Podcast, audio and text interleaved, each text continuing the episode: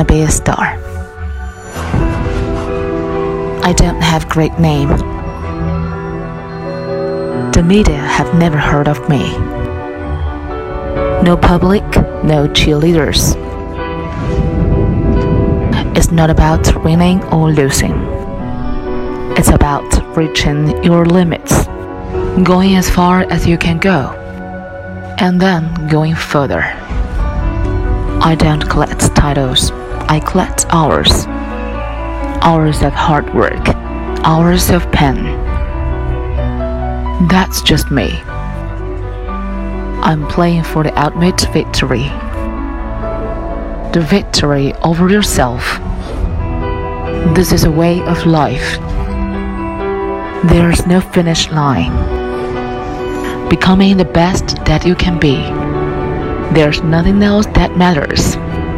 Beating the odds, fulfilling your destiny. I don't want to be a superstar. I want to be better than that.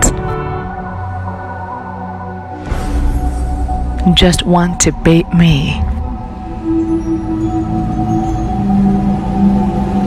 Just want to be me.